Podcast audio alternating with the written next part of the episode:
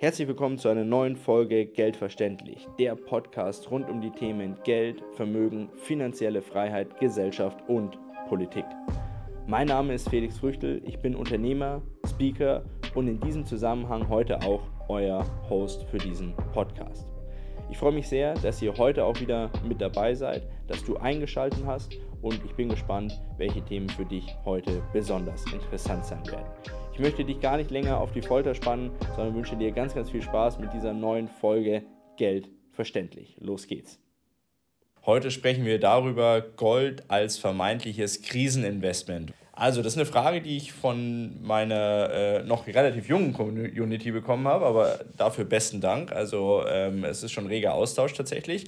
Und an der Stelle auch der Appell an alle Zuhörer, Zuschauer, einfach Fragen, die ihr habt in irgendeiner Form, die wir mal diskutieren sollen, ähm, mir zukommen lassen, unter die Videos kommentieren, äh, Instagram, überall, wo es halt möglich ist, einfach auf mich zukommen, dann können wir das gerne durchsprechen. Ich schaue dann immer, dass ich einen objektiven Blick auf diese Themen werfe. Ich habe ja auch nicht die Weisheit mit Löffeln gefressen, sondern bin da auch immer auf die Information von euch angewiesen, was ihr darüber denkt, beziehungsweise was ihr genau wissen wollt, weil sonst könnte ich stundenlang darüber erzählen und komme nicht, komm nicht auf den Punkt. Okay, also heute ging es über äh, oder geht es über dieses Thema äh, Gold als Kriseninvestment. Also ist das ein Kriseninvestment? Was ist Gold überhaupt? Und sollte man da jetzt noch drin anlegen? Und äh, wie schaut das Ganze aus? Dem habe ich mich mal angenommen. Die Frage war also, ist Gold äh, krisensicher? Und die Frage möchte ich ganz am Anfang mal beantworten mit einem ganz klaren Ja. Also Gold ist definitiv ein Investment, das man auch in der Krise tätigen kann, vielleicht sogar tätigen muss, um sich dann entsprechend abzusichern. Gold hat immer schon eine gewisse Kaufkraft gehabt. Also das darf man nicht vergessen, wenn man über Krisenwährung oder Krisenfestigkeit oder sonst irgendwas spricht. Gold hatte schon immer einen Gegenwert. Also das über die letzten zweieinhalbtausend Jahre, da gab es Höhen, da gab es Tiefen, aber mit Gold hat man immer eine Gegenleistung bekommen oder eine Ware oder sonst irgendwas. Und das auch weltweit. Also das ist sehr, sehr interessant und das unabhängig vom konjunkturellen Zyklus. Während Papierversprechen oder irgendwelche Währungen, die die jeweiligen Länder aufgelegt haben, dann immer unter der jeweiligen wirtschaftlichen Situation gelitten haben und diese Währungen dann mal mehr oder mal weniger viel wert waren, hat Gold tatsächlich konstant sein äh, Niveau gehalten, dahingehend, dass man dafür immer einen gewissen Gegenwert äh, bekommen hat. Und mal ganz ehrlich gesagt, Gold hat natürlich auch eine gewisse Faszination. Also wenn man, wer von euch schon mal irgendwie eine Unze oder so in der Hand halten durfte oder auch mal ein Kilo, ah, das hat schon was. Also irgendwas macht das mit uns und das übt irgendwas auf uns aus. Und äh, deswegen glaube ich, und aufgrund der, naja, tatsächlich seltenen Vorkommnisse von Gold, ähm, hat es tatsächlich immer schon eine gewisse Knappheit gegeben und daher auch eine gewisse Nachfrage nach eben diesem Gold. Gold wird auch, wie ich das vorhin gerade erzählt habe, überall anerkannt. Das heißt, ich kann mit einer Unze Gold, egal wo ich auf der Welt bin, kriege ich immer was dafür. Ob ich jetzt den, den maximalen Preis dafür erzielen kann, den Maxim oder den wirklichen Goldpreis dafür als Gegenwert bekomme in der jeweiligen Währung, das sei mal dahingestellt. Aber ich komme immer über die Runden. Während wenn ich irgendwie äh, einen äh, Zimbabwe-Dollar hier in Deutschland auf den Tisch lege, weiß gar nicht, ob es den gibt, oder türkische Lira oder sonst was, das nimmt mir hier keiner ab. Also damit kann ich überhaupt nichts machen egal wie viele Millionen türkischen Lira ich habe und ich hier irgendwas kaufen möchte, ich habe hier einfach, ich kann damit nichts anfangen. Also ich gehe über die türkische Grenze und dann war es das.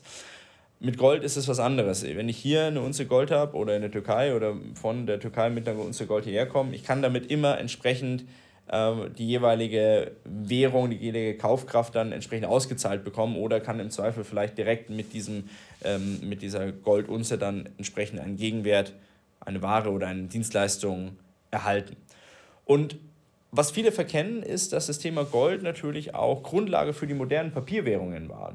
Also man hat also Idee dieser, dieser Papierwährung war ja einfach den Handel zu erleichtern, weil sonst war das immer schwierig, Gold abwiegen, wie viel ist die, die jeweiligen Maßeinheiten entsprechend zu bestimmen, den Tageskurs. Ich kann die Unze ja nicht vierteln oder sonst was, sondern, oder die Zehntelunze nochmal vierteln. Das war einfach viel zu aufwendig. Also hat man gesagt, okay, wir bilden etwas ab, was quasi den Gegenwert des Goldes entspricht. Und so sind die modernen Papierwährungen auf den Markt gekommen. Das heißt, man hat gesagt, okay, dieser Lappen, der entspricht hier zum Beispiel ein Zehntel oder ein Zwanzigstel oder ein Vierzigstel Gold. Und damit kriege ich dann entsprechende Gegenwerte. Und das war auch, das hat auch lange Zeit funktioniert, weil man wusste, dass man entsprechend eine gedeckte Währung hat. Gedeckte Währung bedeutet, die war mit Gold hinterlegt. Das heißt, der jeweilige, die ausgebende Institution, sage ich jetzt mal, ob das der Staat war oder eine Zentralbank, hat entsprechend im Hintergrund Gold gehabt und konnte nur so viel Papiergeld rausgeben, wie sie Gold hatte. Damit war die Währung gedeckelt, damit hatte die ihren Kaufkraft erhalten und damit wusste auch jeder, alles klar, ich kann in dieser Währung handeln weil die hat ihren Wert und ich kann die Währung akzeptieren und auch jemand anders kann die Währung akzeptieren, weil ich weiß, der, der, der Wert des Goldes ist dahinter. So, das hat auch gut funktioniert und das war Grundlage unseres heutigen Geldsystems und es war auch schlau, dass es so gemacht worden ist, weil es alles andere wäre einfach nicht praktikabel gewesen. Man hätte den, äh, die Globalisierung und den wirtschaftlichen Wandel ansonsten gar nicht darstellen können. Aber das Problem war, dass spätestens ab 1971 dann entsprechend der Goldstandard, dem auch der US-Dollar verschrieben war, dass der aufgelöst worden ist, damals vom Präsident Nixon damals, der 1971 entsprechend die Kehrtwende gemacht hat und quasi den Dollar vom, vom Gold entsprechend abgekapselt hat. Und damit ist auch der indirekte Goldstandard für andere Währungen dann tatsächlich abhanden gekommen, weil der, die D-Mark zum Beispiel war am US-Dollar gekoppelt und der US-Dollar war wiederum am Gold gekoppelt. Also war auch die D-Mark in irgendeiner Form indirekt am Gold gekoppelt. Das ist dann alles weggefallen und ähm, dann ist dieses Fiat-Geldsystem entstanden, das wir heute haben, über das wir auch schon viel gesprochen haben. Geld kann einfach durch äh, Knopfdruck entsprechend erzeugt werden. Da muss keine wirtschaftliche Leistung mehr dahinter sein. Da müssen vor allem keine Gegenwerte mehr in Form von Gold dahinter sein, weil das haben die Zentralbanken gar nicht.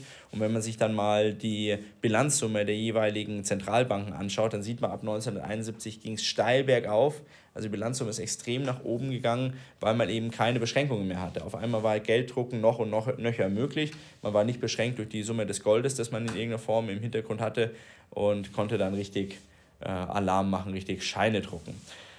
Fun Fact an der Stelle, früher war es tatsächlich so, und das ist auf alten US-Dollar-Noten tatsächlich noch drauf und auch auf Reich Reichsmarkscheinen von früher, dass man in ähm, die jeweilige Zentralbank oder Reichsbank oder zur FED gehen konnte und dort tatsächlich sein Geld gegen Gold eintauschen konnte. Das heißt, die Zentralbanken waren auch dazu verpflichtet, entsprechend Geld anzunehmen, eigenes Geld anzunehmen und Gold dahingehend rauszugeben. Was für die ja auch kein Problem war, weil es war ja nur so viel Währung unterwegs, wie sie maximal unterwegs, wie sie tatsächlich Gold auch eingelagert hatten. Also hatten sie damit auch gar keinen Stress. Okay, damit war natürlich auch das Vertrauen der Akteure, der Wirtschaft und der Bürger deutlich höher, wie das jetzt im Fiat-Geldsystem ist. Wieso gehört meiner Meinung nach Gold in jedes Portfolio, auch in der Krise?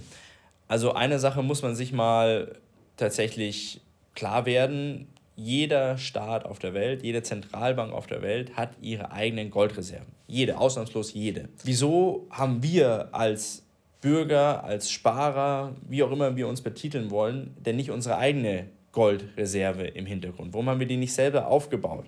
Wenn es doch die Staaten der Welt uns das vormachen, dass jeder seine eigenen Goldreserve im Hintergrund hat. Ich finde das extrem wichtig, dass man ein solches Portfolio nach und nach aufbaut, auch in kleinen Schritten. Wir kommen später nochmal dazu, wie man in Gold investieren kann, was meiner Meinung nach Sinn macht und was nicht Sinn macht. Aber es macht definitiv Sinn, sich ein Portfolio aufzubauen, nach und nach. Warum? Auf der einen Seite schützt man sich selbst vor Kaufkraftverlust. Also Gold ist, glaube ich, der beste Kaufkraftspeicher, den man haben kann, über Jahrtausende hinweg. Das, also, das ist einfach Fakt.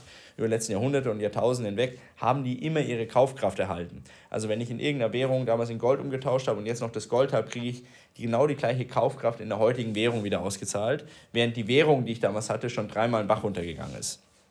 So, also Kaufkrafterhalt, auch über Generationen hinweg, ganz, ganz wichtiges Thema.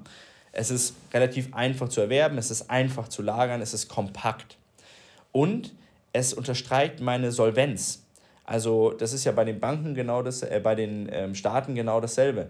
Staaten, die im Hintergrund eine hohe Goldreserve haben, die stark ausgestattet sind mit, mit Gold, mit, mit Sachwerten dann auch, die haben natürlich ein deutlich höheres Ansehen, mit denen wird lieber Handel getrieben, die Solvenz wird gesteigert und die Währung wird entsprechend stärker. Siehe Schweiz, siehe Singapur zum Beispiel auch. Also es sind Länder, die sehr, sehr solvent sind und die ihre, Solvent, äh, oder ihre Solvenz auch dahingehend unterstreichen, weil sie einfach extrem hohe Goldreserve haben. So, und so ist es bei uns Bürgern genau dasselbe. Deswegen Fakt, man braucht ein Goldportfolio, das man sich im Nachgang entsprechend aufbaut, um es entsprechend den Staaten einfach gleich zu tun. Ja, jetzt fragt man sich, äh, wie komme ich denn überhaupt an Gold? Also äh, kann ich das um die Ecke kaufen? Gehe ich da zum Aldi, Lidl und hole mir Gold? Na, natürlich, so einfach ist es nicht.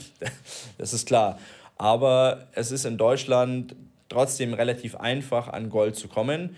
Und äh, ich kann mich hier auch auf zertifizierte Händler entsprechend ähm, verlassen oder ich kann die auch selektieren danach. Also muss jetzt nicht in irgendeiner Form auf den Schwarzmarkt gehen oder äh, dubiose Geschäfte machen oder in irgendwelche Läden reingehen, in die man lieber nicht reingehen möchte. Davon rate ich auch tunlichst ab. Sondern man kann tatsächlich sich an zertifizierte Stellen wenden, die auch eine gewisse Reputation mit sich bringen, die auch einen gewissen Außenauftritt mit sich bringen und eine gewisse Historie. Und dann kann man äh, teilweise auch so direkt von den Produzenten heraus tatsächlich ähm, abkaufen oder kaufen oder dann von Händlern entsprechend abkaufen. Und ähm, das Schöne am Goldkurs ist ja, er ist ja öffentlich einsehbar. Das heißt, ich kann mich im Internet erkundigen, was kostet denn eine Unze, was darf die kosten, in welchem Range bewegt die sich. Da muss man immer unterscheiden zwischen Ankaufs- und Verkaufspreis. Also der Verkaufspreis ist immer höher wie der Ankaufspreis und die darf man nicht verwechseln. Also man muss dann ganz klar schauen, okay, was sind die Preise für einen Kauf, wenn ich jetzt selber kaufe, was sind die Preise, wenn ich jetzt verkaufe und das muss man dann entsprechend ähm, ja, muss man einsehen und dann entsprechend sich einfach daran orientieren. Und dann kann man auch abwägen, kaufe ich bei dem Händler ja oder nein? Ist mir der Service, den ich dort bekomme, noch 2,50 Euro mehr wert?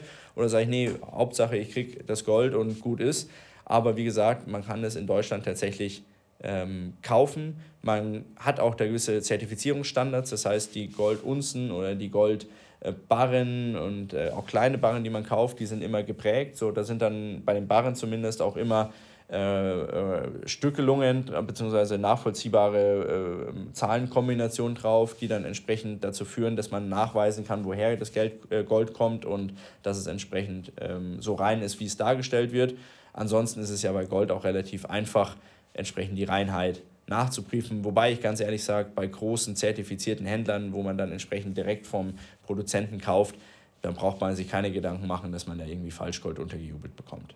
So, also, die Frage der Fragen. Kann jeder so viel Gold kaufen, wie er will? Und man muss das ganz klar beantworten. In Deutschland, ja, jeder kann so viel Gold kaufen, wie er will.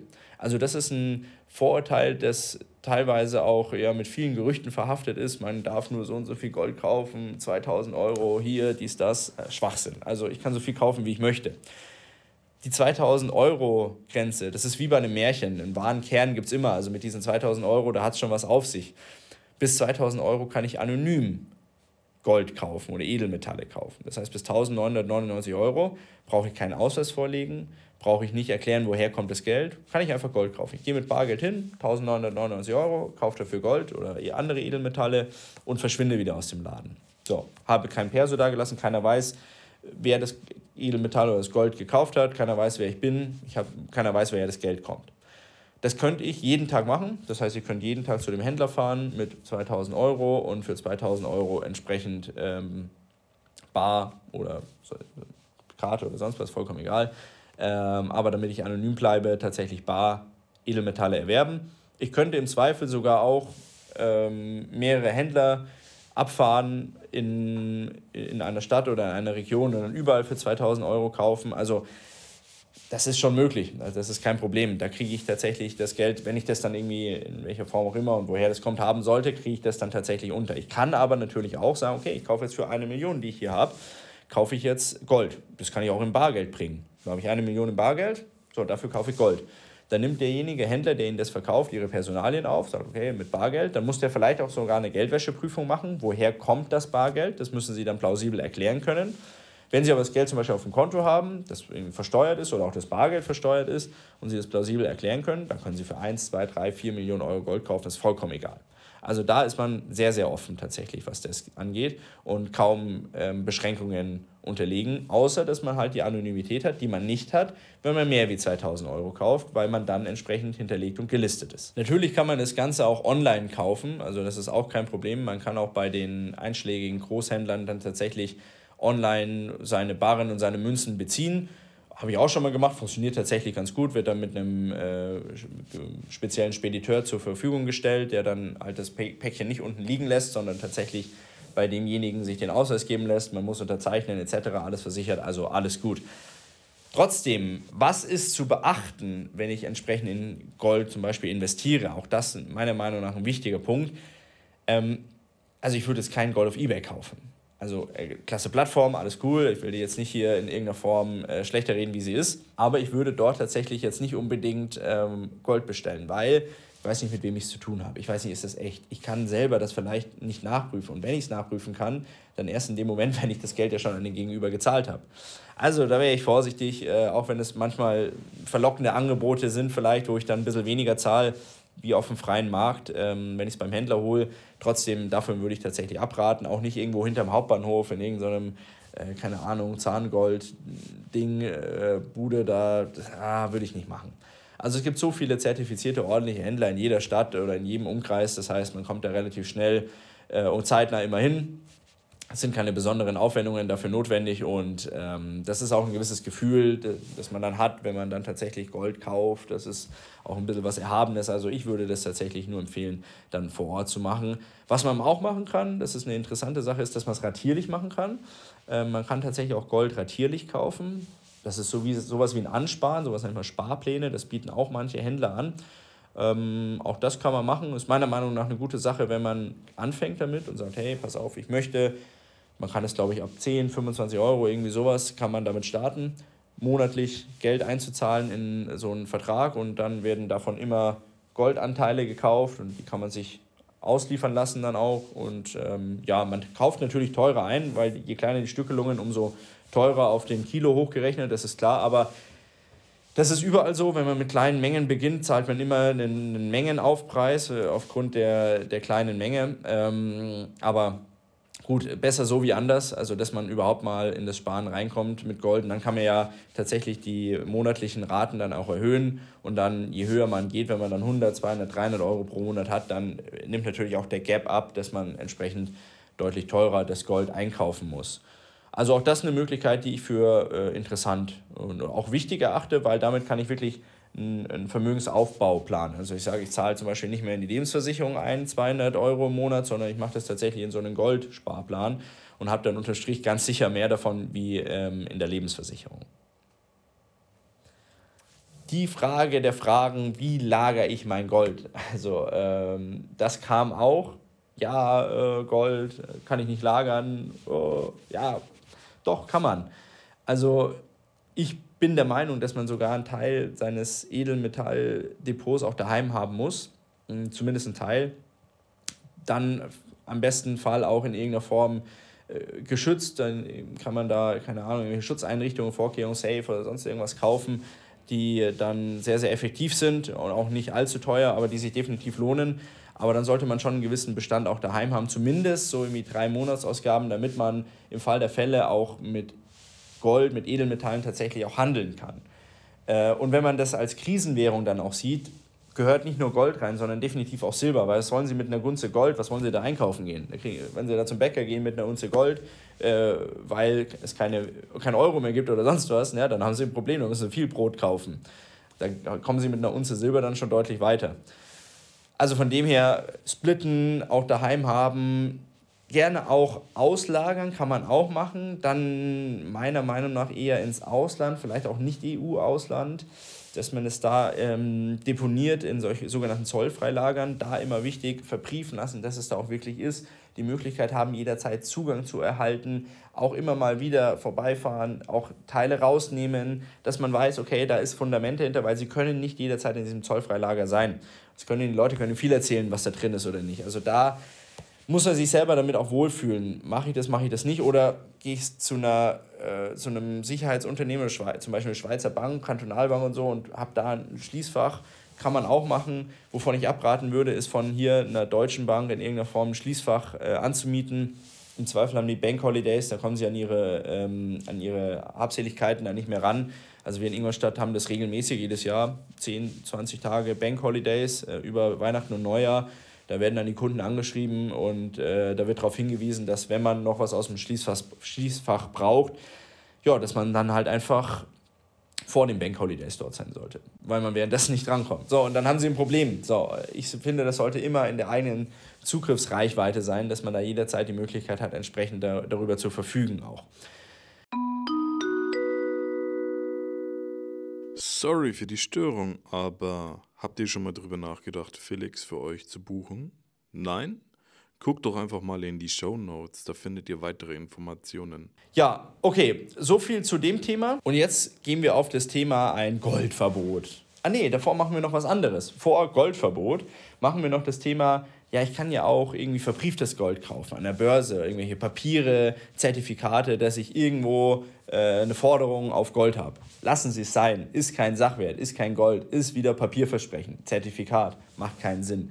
Also ich glaube, ich kann jetzt die Zahl nicht verifizieren, aber ich glaube, es wird irgendwie auf der ganzen Welt 20 mal so viel Gold gehandelt in Zertifikaten und in Papieren, wie wir wirklich zur Verfügung stehen haben. Das heißt, der Goldpreis müsste rein theoretisch, wenn wir den Handel hier unterstellen als Basis, 20 mal höher sein, wie er aktuell ist.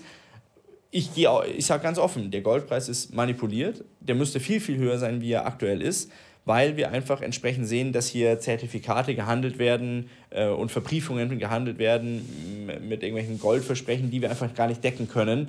Also von dem her davon einfach Finger weg. Und jetzt kommen wir zum Thema Goldverbot, wenn wir schon in der Verschwörungsecke sind. Dann Goldverbot. Wie realistisch ist das? Haben wir bald ein Goldverbot in Deutschland? Ja, es gab schon Goldverbote in Deutschland, in Amerika, in anderen Ländern. Das waren immer Ausnahmesituationen, das waren meistens auch kriegerische Auseinandersetzungen, die man dann im eigenen Land hatte, wo der Staat einfach Geld gebraucht hat und ähm, dann entsprechend Gold verboten hat, auch den Besitz von Gold verboten hat, den Erwerb von Gold verboten hat. Aber ich sehe das definitiv nicht kommen. Also, was ich mir vorstellen kann, wenn wir darüber sprechen, ist, dass man sagt, okay, es könnte vielleicht so kommen, dass man sagt, man darf kein Gold mehr kaufen, kein neues Gold mehr kaufen. Könnte man relativ leicht regulieren, indem es einfach ja, die, die, die Einkaufsmöglichkeiten nicht mehr gibt oder nur noch die Industrie diese Ware kaufen kann oder es so weit runterreglementiert wird mit so großen Hürden, dass, man, dass der Goldkauf an sich gar keinen Spaß macht. Äh, das, könnte, das könnte ich mir vorstellen, aber ich könnte mir nicht vorstellen, dass man tatsächlich dann aufgerufen wird, dazu äh, Auskunft zu geben, wie viel Gold man daheim hat. Ähm, kann auch niemand nachvollziehen im Zweifel. Habe ich das Gold vielleicht weiterverkauft? Habe ich es verloren? Habe ich es verschenkt? Habe ich verbuddelt? Keine Ahnung, habe ich das Klo runtergespült? Kein, voll, vollkommen egal. Es kann ja niemand nachvollziehen. Und es gibt, und das ist mein Hauptargument, es gibt viel, viel leichtere Wege, an das Vermögen der Bürger zu kommen. Viel, viel leichtere Wege über digitales Geld, das ja überall vorhanden ist in unseren Lebensversicherungen, unseren Bankkonten, Sparbüchern etc., das ja digital zur Verfügung gestellt wird und auf, den, auf das ja auch wirklich jeder Zugriff hat, also der Staat zumindest, kann da sofort drauf einsehen und mit den Banken zusammen innerhalb eines Knopfdrucks, wenn man das wirklich möchte, das Kapital dann zum Teil oder zur Gänze tatsächlich äh, einnehmen. Das heißt, wenn der Staat tatsächlich in irgendeiner Form Vermögen von uns abschöpfen will, dann macht er das über andere Wege, die viel, viel einfacher sind und die bürokratisch auch nicht annähernd so aufwendig wären. Weil stellen Sie sich mal vor, äh, ja, es gibt das erste Mal ein Rundschreiben, alle, die Gold haben, müssen ihr Gold mal abgeben zu einem gewissen Preis. So, dann wird es die Angsthasen geben, wie immer, die, die, wir in den letzten Jahren auch kennengelernt haben, die dann sagen, ja, ui, ja, ja, da muss ich sofort hingehen und mein Gold abgeben. Die werden dann auch noch ähm, ins Denunziantentum überführt und sagen dann, hey du, wenn du da wen weißt, der Gold hat, dann sag uns den, dann kriegst du einen 25 Euro Amazon-Gutschein, tschakka tschakka. Die wird es dann wieder geben und da wird man sich wieder gegenseitig petzen und so weiter und so fort. Aber der Großteil des Goldes wird entsprechend nie und nimmer ähm, ans Licht kommen, an Vorschein oder äh, ja, ans Tageslicht kommen.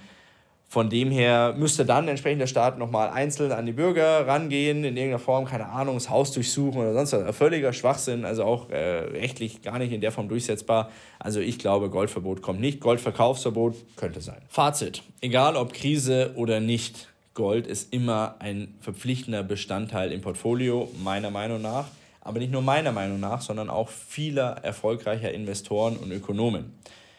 Schauen Sie mal, die reichsten Familien der Welt, ähm, die über Jahrhunderte, Jahrzehnte reich geworden sind, die haben ihr Geld auch zu einem Großteil oder zu einem großen Anteil auch in Gold und anderen Edelmetallen investiert gehabt. Warum? Weil sie schon immer wussten, dass es als ein Wertespeicher fungiert. Weil sie immer wussten, dass sie damit flexibel sind, dass sie damit Handlungsmöglichkeiten, Spielräume haben, dass sie damit weltweit auch agieren können und dass man mit diesen Edelmetallen einfach auch entsprechend eine gewisse Rendite über den Zeitraum hinlegen kann, weil man unabhängig von den Währungen ist. Machen Sie sich unabhängig.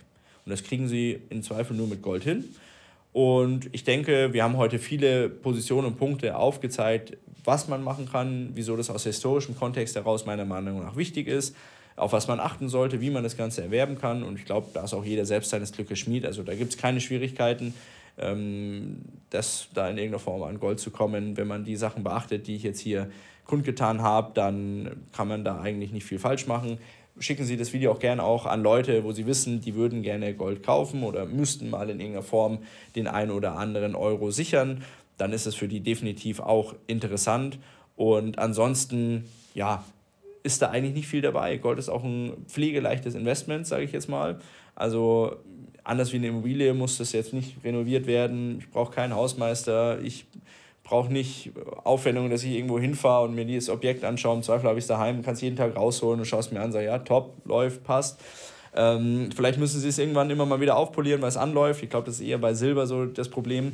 Aber ansonsten pflegeleicht und ähm, das ist meine persönliche Meinung. Jetzt grundsätzlich alles, was ich hier sage, ist meine persönliche Meinung. Nehmen Sie das nicht für bare Münze, hinterfragen Sie das immer. Finden Sie es gut oder finden Sie es schlecht? Äh, aber je nachdem, ob sie es gut oder schlecht finden, trotzdem immer drunter kommentieren und liken, Daumen hoch oder Daumen runter, je nachdem, wie sie es finden. Aber damit ich einfach ein Gespür dafür bekomme. Aber meine persönliche Meinung, ein Drittel des verfügbaren Vermögens sollte im Rahmen der drei Speichen Regel oder drei Speichen-Theorie in irgendeiner Form auch in Edelmetalle investiert sein. Und da gehören meiner Meinung nach e, ähm, Gold gehört ganz vorne hin. Silber ist auch sehr, sehr interessant. Dann gibt es weitere Metalle, in die man äh, investieren kann, Platin, Palladium, aber die sind deutlich volatiler, sind dann auch häufig von der äh, Wirtschaftsleistung, Weltwirtschaftsleistung abhängig. Und dann gibt es ganz spezifische Metalle, sogenannte strategische Metalle, seltene Erden. Puh ja, schwierig meiner Meinung nach.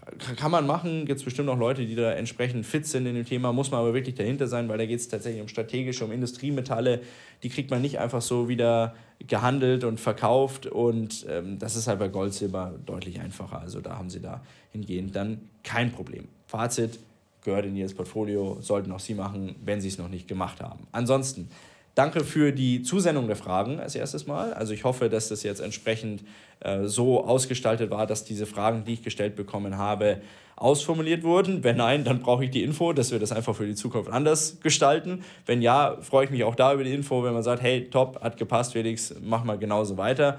Ansonsten, wenn da noch Fragen offen sind, äh, diesbezüglich können wir da vielleicht gerne auch nochmal ein zweites äh, Video drehen, eine zweite Sequenz, vielleicht nochmal tiefer reingehen. Vielleicht hole ich mir da auch mal einen Experten zu Gast, der uns darüber ein bisschen was erzählen kann. Und auf der anderen Seite, ja, habe ich noch ein paar Sachen im Petto, da ich auch, wo ich auch Fragen bekommen habe, die wir in den nächsten Wochen dann behandeln werden. Und nächste Woche habe ich auch ein ganz spannendes Thema, also da auf jeden Fall dranbleiben. Den Podcast, das Video gerne liken, teilen, kommentieren, verbreiten mir Feedback geben. Das ist ganz wichtig, damit wir alle Leute, die es verdient haben, entsprechend finanziell aufzuklären, tatsächlich auch erreichen. Äh, ich gebe mir Mühe, dass das hier immer kurzweilig ist, dass ihr Spaß dran habt, dass ihr die Hintergründe versteht, weil das ist ganz, ganz wichtig. Wer die Hintergründe nicht versteht, kann das Große und Ganze nie ergreifen. So, und deswegen muss man da an vielen Stellen tatsächlich auch fundamental anfangen und teilweise auch mit irgendwelchen Mythen oder so aufräumen, weil die führen nur dazu, dass man ja in einem Zustand ist, der nicht wirklich äh, einen weiterbringt und dann auch nicht die Kreativität fördert und da kommen wir dann alle nicht weiter. In dem Sinne, lange Rede, kurzer Sinn, danke fürs Zuhören und bis zum nächsten Mal. Euer Felix, ciao, ciao.